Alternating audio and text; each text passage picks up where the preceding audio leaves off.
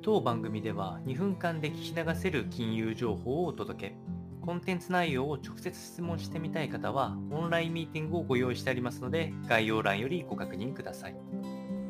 本日のテーマは、物価目標との距離不変なら、緩和継続姿勢も変わらずといった話が上田日銀総裁から出ておりますのでお伝えをいたしますと日本銀行の上田総裁は7月18日から行われていた特にインドで行われていた G20 財務省中央銀行総裁会議の終了後に記者会見を行って、えコメントといたしましては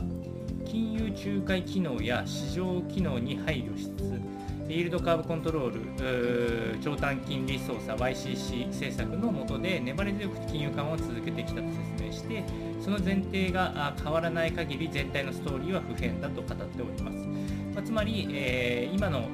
物価見通しや、えー、物価目標自体の数値ですね、えー、ここの前提が変わらない限りは、引き続き金融緩和をし続けていくという、まあ、今までずっと彼が伝え伝え続けてきた内容が、まあ、今回も再度え提案されているということになっております。え現在、えその YCC における副作用についての確認はすでに行われてはいるとは思うんですけれども、え現状副反、え副作用の方が強いっていう見解には一応なっていないですし、え現在の日本の